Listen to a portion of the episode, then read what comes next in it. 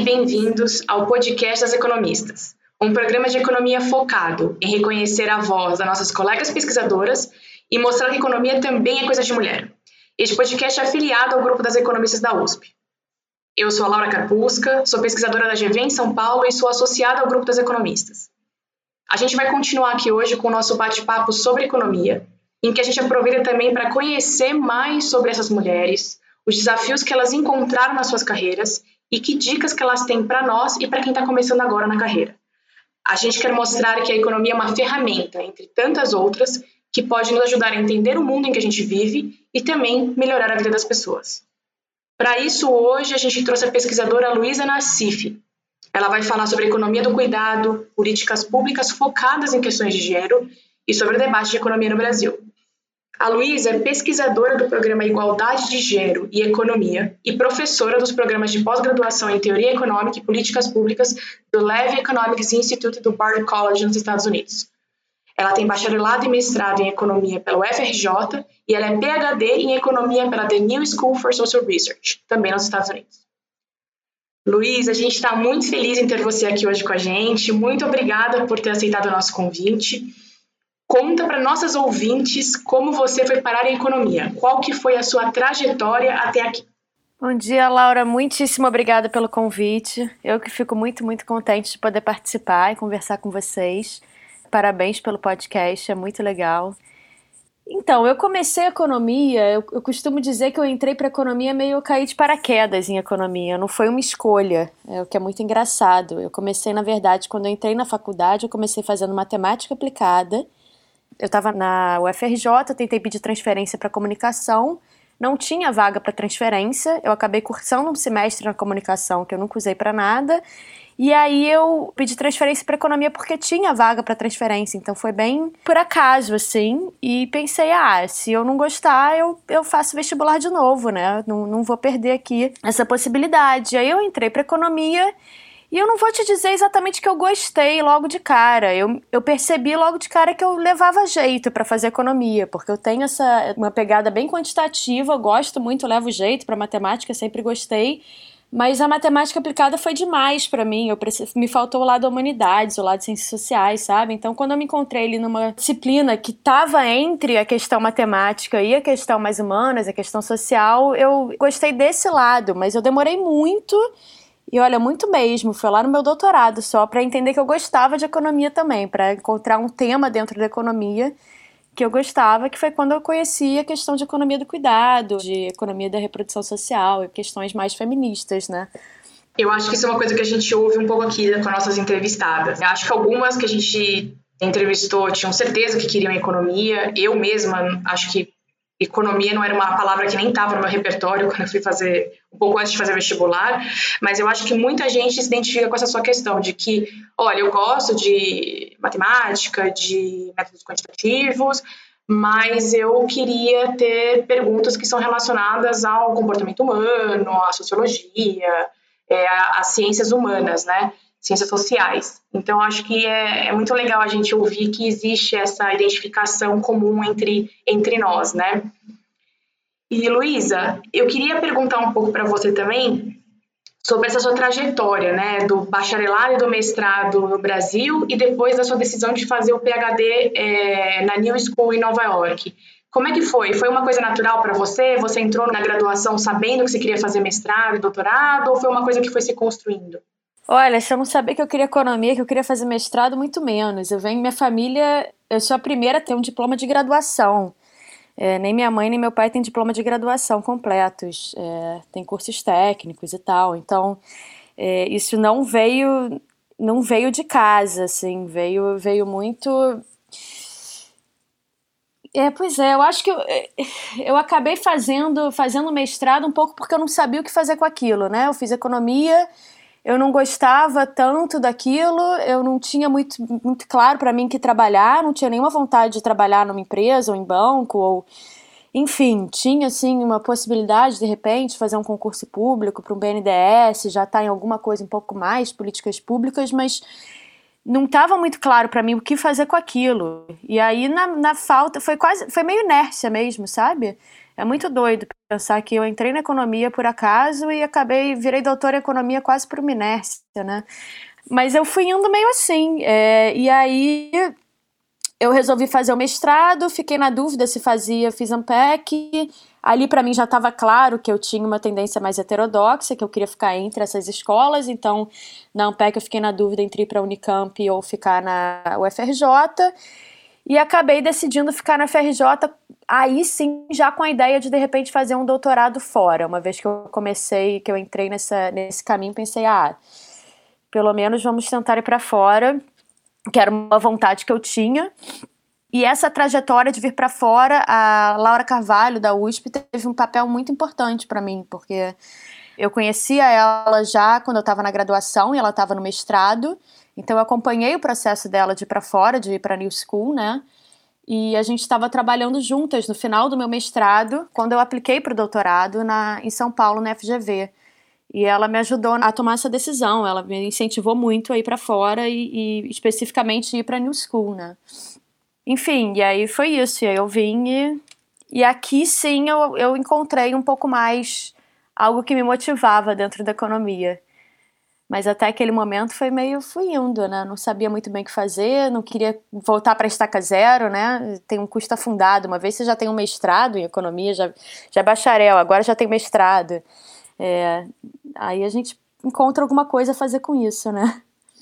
Sem dúvida. É, eu achei muito legal é, a sua resposta, porque eu, eu tendo a achar que a minoria é aquela que sabe com certeza, principalmente nessa idade adolescente, tudo, todos os passos que vão ser dados, né? Eu tenho a impressão, principalmente nessa fase, para quem tem uma família que não é uma família acadêmica, ou que não é uma família de pessoas que têm uma profissão parecida com aquela que foi escolhida pelos filhos, né, pelos jovens da família, é muito difícil você tomar decisões de forma muito certeira, né? E é muito importante o meio que você acaba ficando, porque aí são essas, essas, essa é o que você chamou de inércia, eu até comentaria que talvez seja uma influência do meio, né? Na economia é muito comum as pessoas fazerem pós-graduação, então a gente meio que vai por inércia, mas é porque o meio também nos influenciou.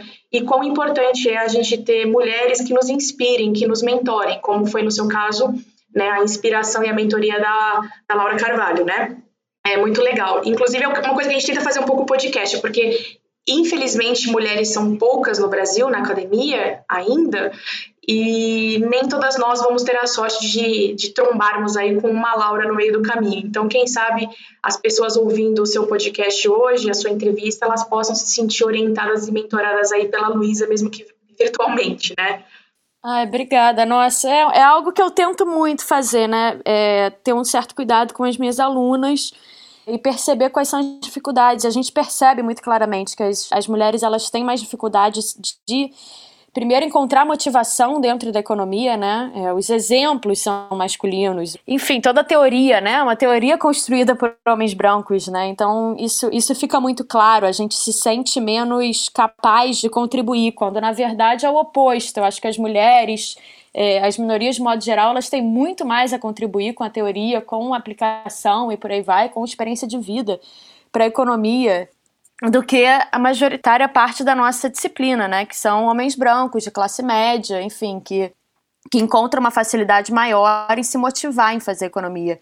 Então acaba sendo um papel importantíssimo esse. É, então espero que sim, que eu consiga motivar, mas também espero que eu consiga motivar professores e professoras que entendam a importância de de nutrir essas relações, de cuidar de alunas, de cuidar de alunos negros, por exemplo, né? É, e de ter esse, esse olhar para a dificuldade que esses alunos encontram em se motivar na economia mesmo. Perfeito.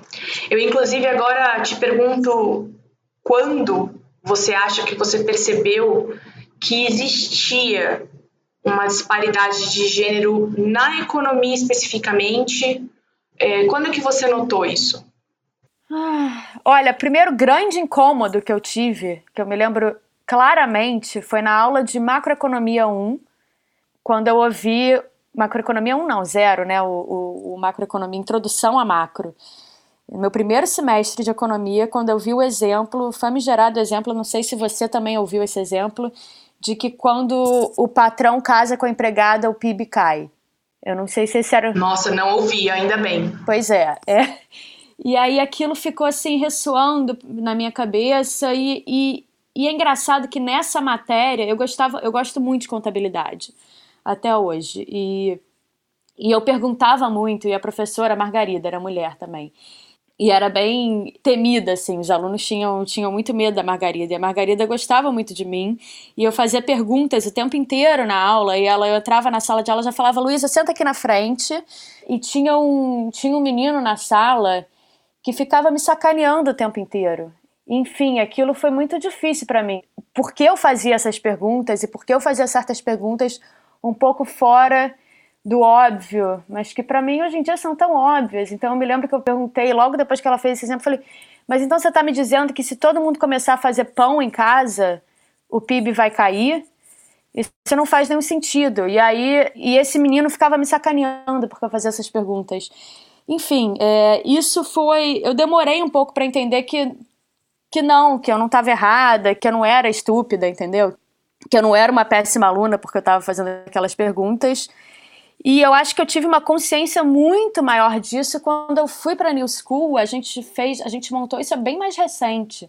A gente montou um grupo lá chamado FESA, que é Feminist Economic Student Association, no qual a gente se reunia uma vez por semana para conversar sobre esse tipo de experiência que a gente sentia, a dificuldade que mulheres têm de fazer perguntas em aulas, como a gente muda isso, como que a gente incentiva os professores a botarem mais diversidade no, nas ementas das aulas. Então a gente fez um estudo, pegou todas as ementas dos cursos e viu, assim, dentro das ementas o que, que era diversidade, o que, que eram homens brancos, escritos por autores homens brancos, né? É, ocidentais, é, normalmente do norte global. E isso aí me deu muito mais sentido a essas experiências passadas. Eu acho que eu não tinha uma consciência naquele momento feminista, eu tinha um pouco uma consciência de classe, eu acho que me veio quando eu saí do colégio, que eu estudei num colégio muito tradicional, muito no colégio de ponta, e eu me senti um peixinho fora d'água ali. E eu só entendi por que, que eu me sentia desse jeito quando entrei para a Universidade Federal, né? Quando entrei para uma universidade pública e meu horizonte se expandiu completamente. Vieram consciências comuns, assim. Não, não, não foi exatamente perceber o machismo, mas foi perceber que existe discriminação, muita discriminação dentro da academia econômica e na sociedade de modo geral, né? É muito importante a gente conseguir olhar para trás, às vezes, e, conseguir recontar para nós mesmas as nossas experiências, né? Porque às vezes a gente não consegue racionalizar elas enquanto a gente vive é, porque, bom, a geração nova acho que vai viver um ambiente muito diferente do nosso, né, Luísa? Porque é, essas mulheres, essas jovens mulheres já crescem com essa com essas indagações e já crescem com a sementinha de saber que tem algo errado. Então, acho que vai ser diferente daqui em diante, mas é muito importante para nós que não vivemos tanto com esse debate que a gente possa olhar para trás e reconstruir algumas coisas. E a sua resposta mostra a importância da diversidade na economia em relação às perguntas que podem ser diversas também, né? A economia traz um ferramental tão rico para a gente estudar o comportamento humano que a gente usa esse ferramental de forma diversa e ampla, porque são muitas questões do comportamento humano que são interessantes para nós, né, na economia, e que essa diversidade dos pesquisadores ajude a diversificar também as perguntas da economia. Eu é, queria falar um pouquinho sobre economia é, do cuidado com você né? É uma coisa que é para mim muito recente, não eu pessoalmente admito a minha ignorância, não conhecia nada sobre isso. Então eu queria aproveitar para pedir uma mini aula aqui para nós, para mim e para nossos ouvintes, né? Conta para gente o que, que é a economia do cuidado e que tipos de debates de políticas públicas que são feitos é, nesse campo da economia. Então, economia do cuidado é tudo que diz respeito a essas atividades do lar que são necessárias para a sobrevivência e reprodução do ser humano. Então, por exemplo, limpar a casa, cuidar dos filhos, cuidar dos idosos, cozinhar, lavar roupa. É, e essas atividades, elas são majoritariamente feitas por mulheres. E frequentemente elas são não remuneradas, né? No Brasil, na verdade, a gente tem um, um, um exército de mulheres negras que são as empregadas domésticas, que são exploradas e fazem esse trabalho na sua maioria, né? Mas elas, as mulheres também, é engraçado que às vezes as pessoas não param para pensar tanto nisso quando elas estão vendo do ponto de vista da classe média, elas mesmas têm suas famílias e elas precisam voltar para casa e cuidar dos seus filhos e cozinhar e lavar roupa e por aí vai. Então, tem uma parte da nossa economia que às vezes, e no Brasil isso acontece frequentemente, ela ainda é parte do mercado pago, né? Então acontece muito da gente terceirizar essa economia do cuidado ou, ou adquirir bens pelo, sei lá, comida pronta no supermercado. Isso seria uma parte dessa economia do cuidado, né?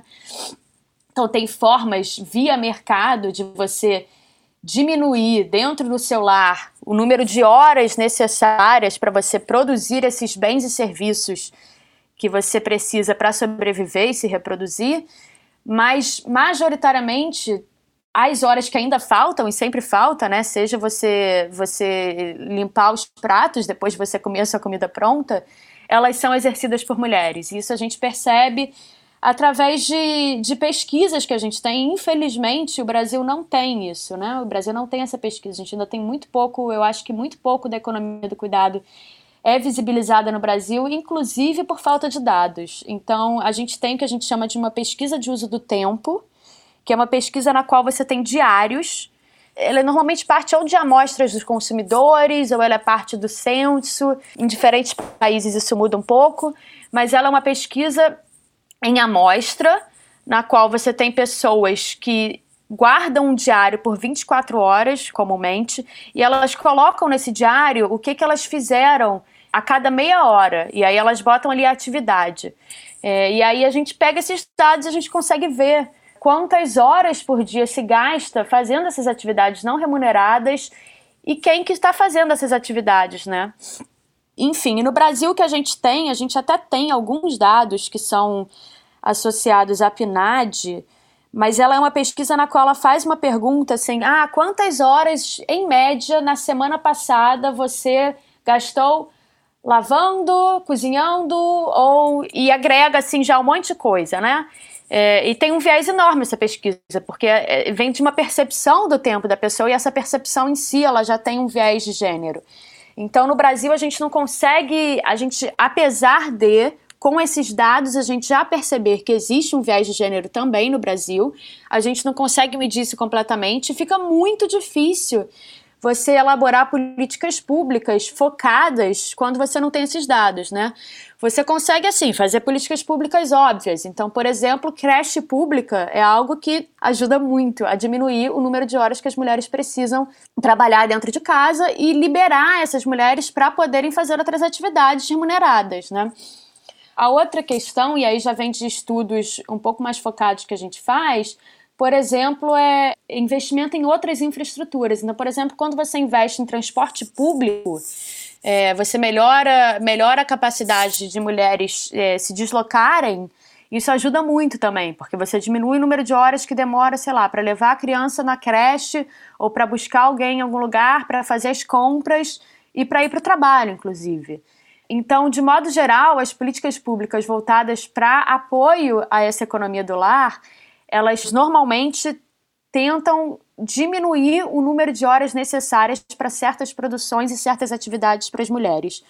Mas também tem toda uma questão de gênero, como eu vim dizendo, né? Então, uma parte também de políticas vem tentar aumentar a aumentar a participação dos homens nessas atividades, né? Tentar dividir de forma um pouco mais igualitária entre os casais, enfim, é, isso principalmente aqui falando para casais heterossexuais, onde você tem um homem e uma mulher, você vê essa divisão muito desigual, né? Você vê essa questão do gênero muito, muito clara.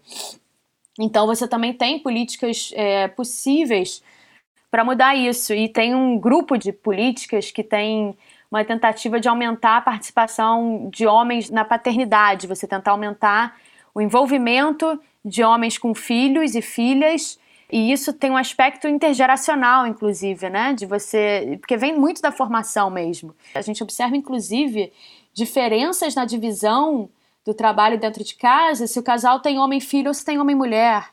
Então você vê já, eu tenho uma aluna lá do. Enfim, ela não foi minha aluna, na verdade, uma aluna do Instituto lá do Livre Economics Institute, Maroc Sal, que fez um estudo ano passado muito interessante que era sobre a divisão desigual para atividades do lar, na economia do cuidado, de crianças na Tanzânia. Então ela via que as crianças, mulheres, tinham muito menos tempo para brincar e ir para a escola do que os homens, do que os meninos. é, porque isso já vem ali, vem, vem de muito, muito, muito cedo, infelizmente. É, acho que a gente consegue, inclusive, olhar para trás da nossa própria vida e ver que houve alguma, alguma diferença mesmo, né? Se não com a gente em específico, com outras pessoas ao nosso redor, né? Que existem incentivos diversos que são dados para mulheres e para homens na infância, né? Enquanto ao que eles devem ou não se preocupar, né?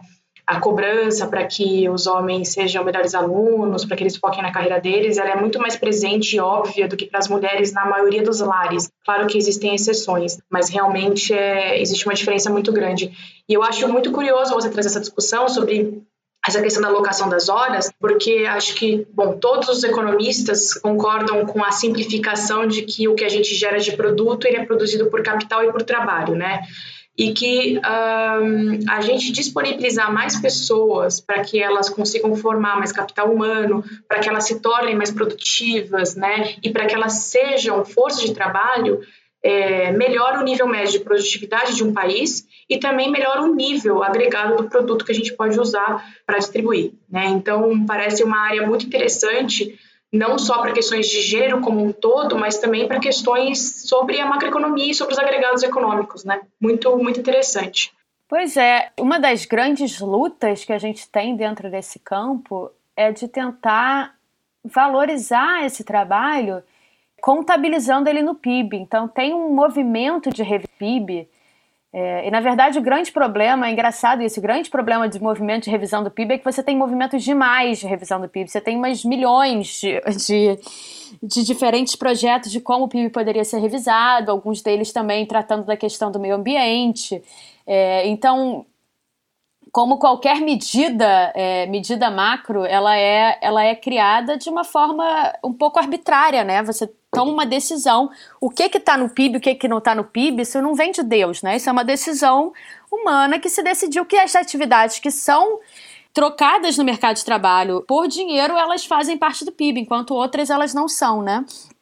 E aí, na verdade, tem um lado de, claro, a, necessidade de liberar essa mão de obra para poder fazer parte do mercado de trabalho, mas tem um lado também que é muito difícil, que eu venho pensando cada vez mais, que é você tentar entender que a dona de casa, ela em si, está produzindo um valor enorme para a sociedade. E valorizar isso, e você entender que, que não necessariamente a gente precisa de mais mão de obra, enfim, a gente precisa de mais mão de obra no mercado de trabalho, que, que o que essas políticas públicas precisam atingir é a capacidade de deixar essas mulheres irem para o mercado de trabalho, mas na verdade é a capacidade de deixar que essas mulheres façam o que elas queiram, que elas sejam donas de casa se elas quiserem ser donas de casa, se sentirem valorizadas e se sentirem visíveis e ter esse trabalho, enfim, que esse trabalho seja realmente contabilizado na economia, ou você ter mulheres que querem ir para o mercado de trabalho e ir para o mercado de trabalho. Ou mesmo a possibilidade de você ter homens que decidem reduzir as horas que eles trabalham no mercado de trabalho e produzem em casa a gente, na verdade, teve uma mudança no modelo né, da economia. A gente existia um modelo no qual você tinha o que a gente chama aqui de o modelo do ganha-pão, né? No qual você tem uma pessoa na família que vai trabalhar no mercado e uma outra pessoa que fica em casa e, e, e cuida da casa. E esse modelo foi mudando aos poucos para o modelo onde você tem o two-wage earners, eu não sei como a gente chama esse, esse, esse modelo em português, essa norma familiar, né? No qual os dois vão trabalhar no mercado. E ninguém parou para pensar nessa mudança, o que, que se fazia com aquelas atividades necessárias que eram desenvolvidas no lar e que ficavam sob o comando de uma pessoa, essa pessoa que não trabalhava fora. E ao mesmo tempo você tem uma mudança no salário, porque o salário no modelo, sob o modelo ganha-pão, ele é um salário suficiente para você para você manter uma família inteira. Enquanto que quando você tem uma mudança para o modelo onde os dois vão trabalhar, esse salário ele diminui. Então você tem um problema de exploração que vem lá de cima, já no mercado de trabalho, e uma incapacidade de você suprir essas horas. E aí a solução no Brasil que se dá, por exemplo, você então contrata alguém pagando muito, muito pouco para ser explorado dentro de casa. Então você tem uma certa cadeia de exploração que acontece aí, né? Então a gente tem muito essa ideia de crise do cuidado dentro da economia também, para entender como que isso foi acontecendo aos poucos. E a gente tem essa visão de que essa, essa, a gente rompe com esse problema vindo lá de baixo e valorizando essa economia do cuidado. Essas atividades elas são extremamente importantes. Então, uma grande parte do trabalho que a gente faz, no lado teórico, inclusive, é visibilizar isso, é discutir a importância disso e lutar para que as pessoas deem mais valor à produção do lar. Sim, sem dúvida. Acho que essa é, a, é um, o debate, né? A valorização do trabalho que não é feito por todos, que tem consequências socioeconômicas num país como o Brasil, e também a discussão que foi muito interessante que você trouxe sobre a questão das liberdades de escolha. E aí eu acho que tem um debate até mais filosófico sobre liberalismo mesmo, liberalismo de verdade, né? Um liberalismo sobre as liberdades individuais mesmo, né? Em que a gente idealmente quer viver numa sociedade em que as pessoas sejam livres para escolherem o caminho delas, independentemente da posição social e da cor delas, né? E do gênero também. Então acho que esse é o, é o debate mais interessante também é, em relação a essa questão da economia do cuidado. Eu volto para uma coisa que você falou anteriormente, que foi sobre você se encontrar com uma economista heterodoxa. Você respondeu isso na nossa primeira pergunta, né? E é uma coisa que é comum ao Brasil, né? Ter esses rótulos de economistas ortodoxos e heterodoxos que muitas vezes acabam delimitando o debate econômico no Brasil, eu diria, né? A gente inclusive falou aqui com a Laura Carvalho sobre isso quando ela foi nossa entrevistada. Como é que você acha que economistas de diversos campos da economia, Luísa, podem vencer esses rótulos e podem estimular um ambiente de debate que eu chamaria de mais saudável aqui no Brasil?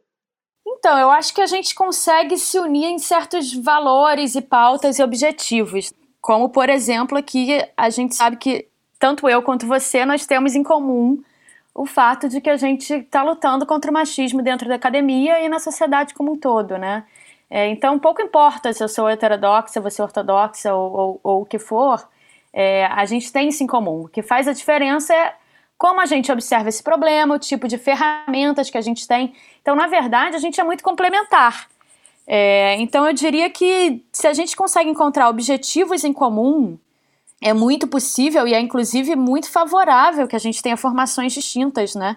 E que a gente consiga trazer essas ferramentas diferentes que a gente aprendeu para pensar sobre o problema de formas diferentes. Enfim, o que eu vejo frequentemente é uma ideia entre os heterodoxos de que não existe um pensamento crítico dentro da ortodoxia. Então, seria esse seria o, o, o grande preconceito da heterodoxia com ortodoxia. Como se os ortodoxos, eles são, por definição, status quo, não querem mudar nada e estão ali trabalhando para manter o sistema tal qual é via uma, enfim, uma toda um, a reprodução de um sistema ideológico, né, de mais de direita, seria assim. Eu acho que essa, essa visão é bem arcaica para começar, né, e ela é muito enfim, é um preconceito mesmo, é falta de informação, é falta de convivência, inclusive. E eu tô fora do Brasil há muito tempo, né? Eu tô fora do Brasil já há sete anos, mas a impressão que eu tenho é que o mundo ortodoxo e heterodoxo, aqui nos Estados Unidos, ele é ainda mais engessado. Eu nem tenho contato com as pessoas da ortodoxia, para ser sincera. Eu não tenho nem a possibilidade de aplicar para o emprego numa universidade ortodoxa. Não existe esse intercâmbio de jeito nenhum. E a minha visão é que no Brasil, por definição, a gente já é uma economia periférica. Então, assim, as, quando a gente pensa em como desenvolver a economia do Brasil, isso, isso naturalmente já coloca a gente num ponto de vista um pouco mais crítico daquilo que é mainstream, daquilo que é majoritário no campo global, né?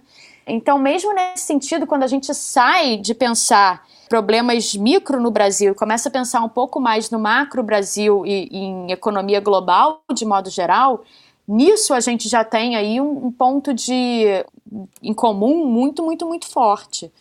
Então eu diria que é focar no que a gente tem de objetivo e entender que ferramentas elas estão aí para alcançar objetivos. As ferramentas elas não são, enfim, elas não são neutras, claro. Então precisa-se desse entendimento, mas elas não, não são o que definem quem você é, né?